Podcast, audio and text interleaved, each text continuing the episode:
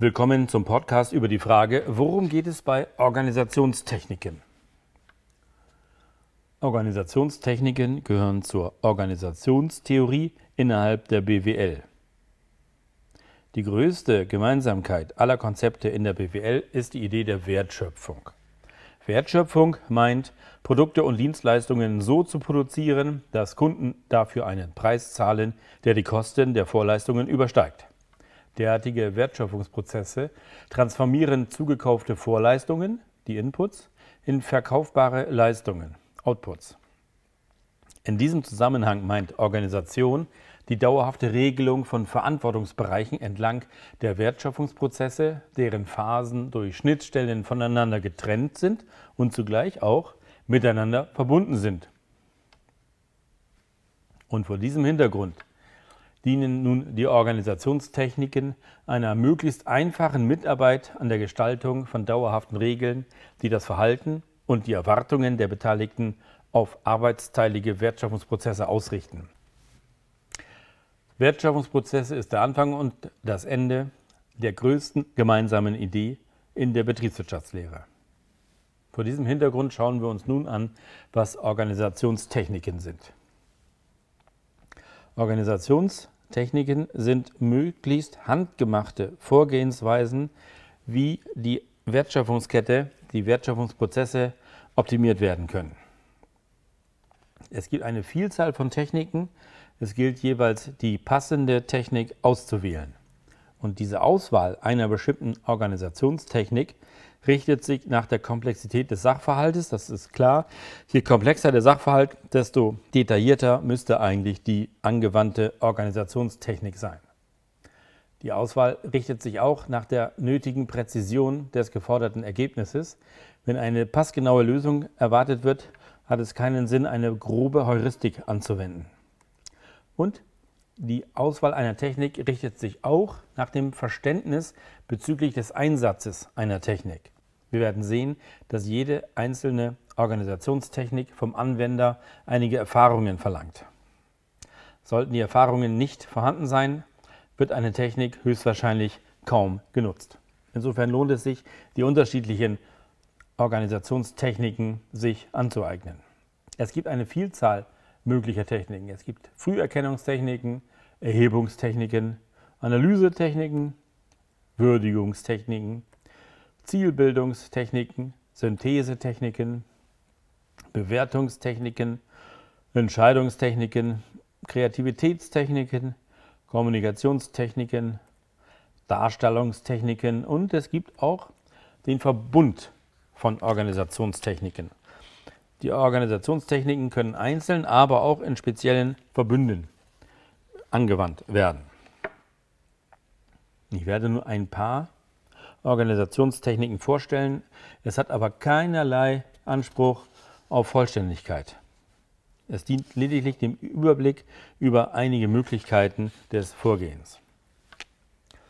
Eine der bekanntesten Organisationstechniken ist die Stellenbeschreibung. Eine Stelle wird im Rahmen der Aufbauorganisation gruppiert und zwar werden dort einzelne Teilaufgaben zu einem Aufgabenbündel gruppiert. Dieses Aufgabenbündel nennt man Stellen. Das braucht man für Stellenbeschreibung, für die Beschreibung einer Stelle innerhalb einer Wertschöpfungskette und man braucht es auch für die Stellenausschreibung in Zeitungen, um Personalsuche zu betreiben. Der eigentliche Zweck einer Stellenbeschreibung ist also die möglichst methodisch saubere Arbeitsbewertung, die Aufstellung von bestimmten Standards, die erfüllt werden müssen, um die Wertschöpfung zu gewährleisten. Die Stellenbeschreibung hilft bei der Suche nach geeignetem Personal für diese Stellen und sie hilft bei der Personalbedarfsplanung und der Karriereplanung der einzelnen Beteiligten. Die Stellenbeschreibung hat verschiedene Komponenten, sollte jedoch eher kurz abgefasst sein. Die Grundkomponenten einer Stellenbeschreibung sind die Bezeichnung der Stelle, die Beschreibung der Aufgaben, die Eingliederung in die Primärorganisation, die Eingliederung in die Sekundärorganisation, die einzelnen Aufgaben und Teilaufgaben, die Art und der Umfang der zugeordneten Kompetenzen und die Art und Weise des Umgangs mit nötigen Informationen.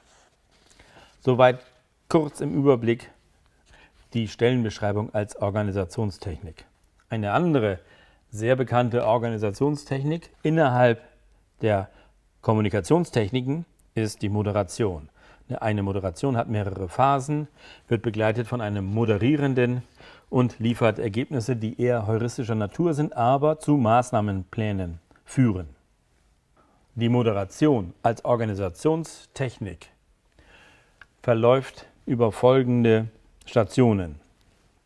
Man kommt zusammen und lernt sich kennen. Es werden Spielregeln vereinbart, zum Thema hingeführt, einzelne Aspekte der Thematik gesammelt, spezielle Aspekte werden ausgewählt und analysiert. Es wird ein Maßnahmenplan erstellt und eine Abschlussrunde durchgeführt. Die abschließende Abschlussrunde ist nötig, um das Verfahren geordnet abzuschließen und Platz zu machen für Neues. In jeder einzelnen Phase werden spezielle Flipcharts oder Pinwände benutzt, um möglichst handy-like, möglichst per Hand und der Pinnwand zu Ergebnissen zu gelangen. Es gibt neben diesen beiden Organisationstechniken eine Vielzahl, eine fast unübersehliche Vielzahl einzelner Organisationstechniken. Alle Organisationstechniken haben gemeinsam, dass sie mit einfachen Mitteln zu Ergebnissen führen, die zugleich gut dokumentiert sind. Wir sehen hier einige der berühmten Organisationstechniken. Relativ berühmt ist noch das Brainstorming. An der Pinnwand werden Nennungen aufgeschrieben auf Karten. Die Karten werden später dann gruppiert und dann weitergearbeitet. Ein anderes, ebenfalls sehr bekanntes Beispiel einer Organisationstechnik ist das Ishikawa-Diagramm, auch Fischgrät-Diagramm genannt. Es handelt sich im Prinzip um eine gerichtete Mindmap mit beschrifteten Ästen. Davon gibt es verschiedene Möglichkeiten. Hier sehen wir eine Möglichkeit mit sechs Hauptästen. Ein anderes Beispiel für eine Organisationstechnik, auch wiederum auf der Pinnwand, genau wie Brainstorming und Ishikawa-Diagramm, ist ein Kausaldiagramm.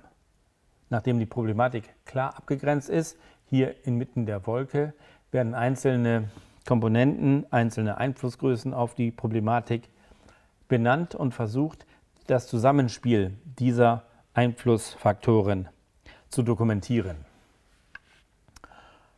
Weitere bekannte Organisationstechniken sind das Portfolio, ob das nun vier Felder sind oder neun, ist zunächst einmal zweitrangig. Ein Portfolio stellt dar, wie eine Sachlage anhand zweier Dimensionen erfasst werden kann. Bei vier Feldern werden die einzelnen Dimensionen unterteilt in hoch, niedrig bzw. viel, wenig, sodass sich insgesamt vier Felder ergeben, die dann anzeigen, in welcher Hinsicht weitergedacht werden kann.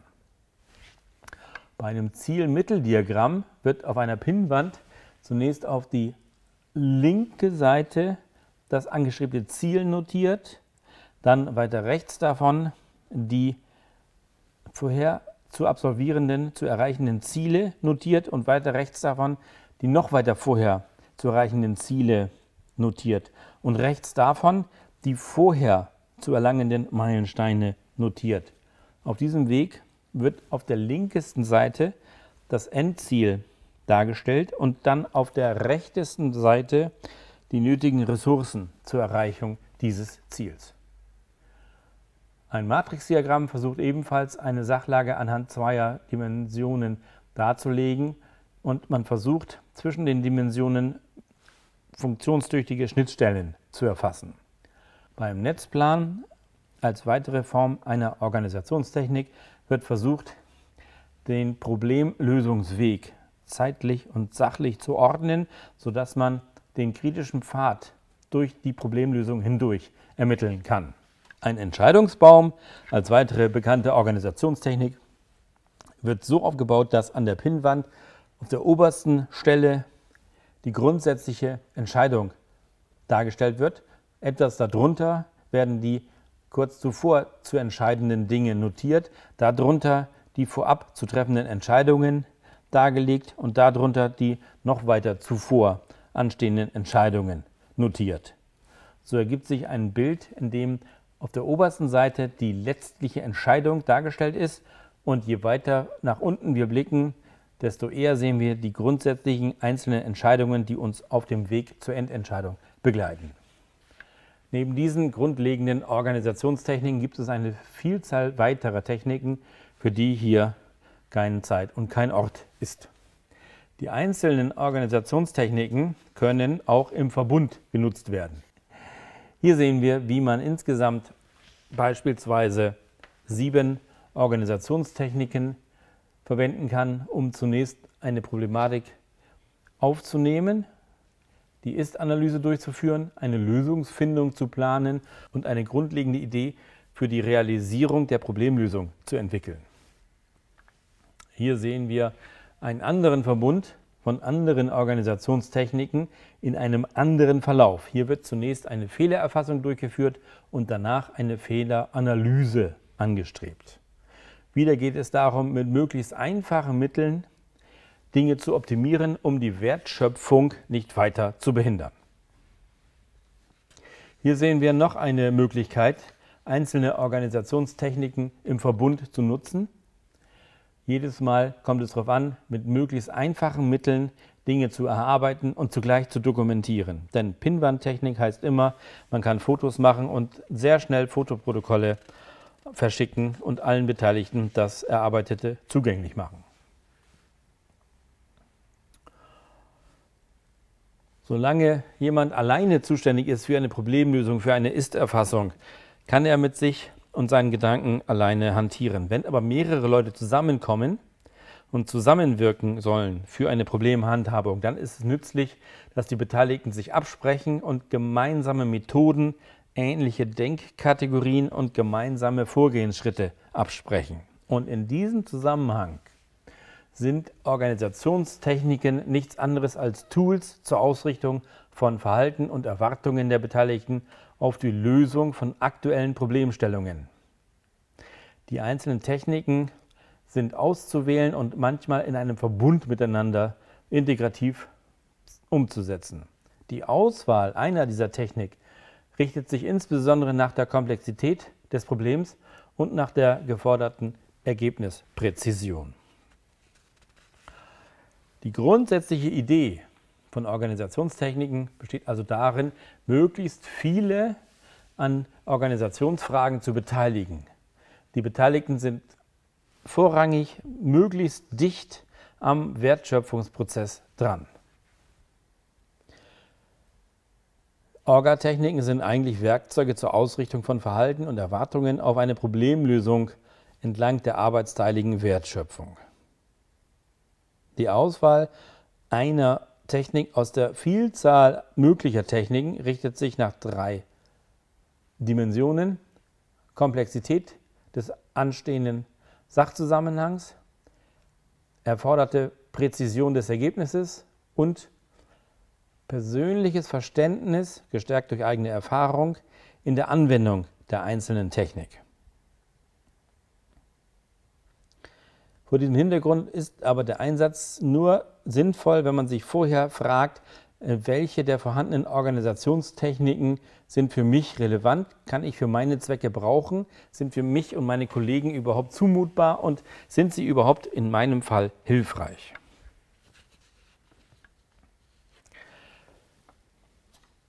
Nach dem Gesagten können wir also folgende Arbeitsthesen ableiten. Organisationstechniken sind grundsätzlich Werkzeuge zur Ausrichtung von Verhalten und Erwartungen auf die schnelle Lösung eines Problems entlang eines arbeitsteiligen Wertschöpfungsprozesses. Es gibt vielfältige Organisationstechniken für vielfältige Anwendungsgebiete. Einzelne Techniken sind in einem modularen Verbund durchaus zusammenfügbar. Die Auswahl einer Organisationstechnik bzw. die Zusammenstellung eines modularen Technikverbunds richten sich nach drei Dingen aus.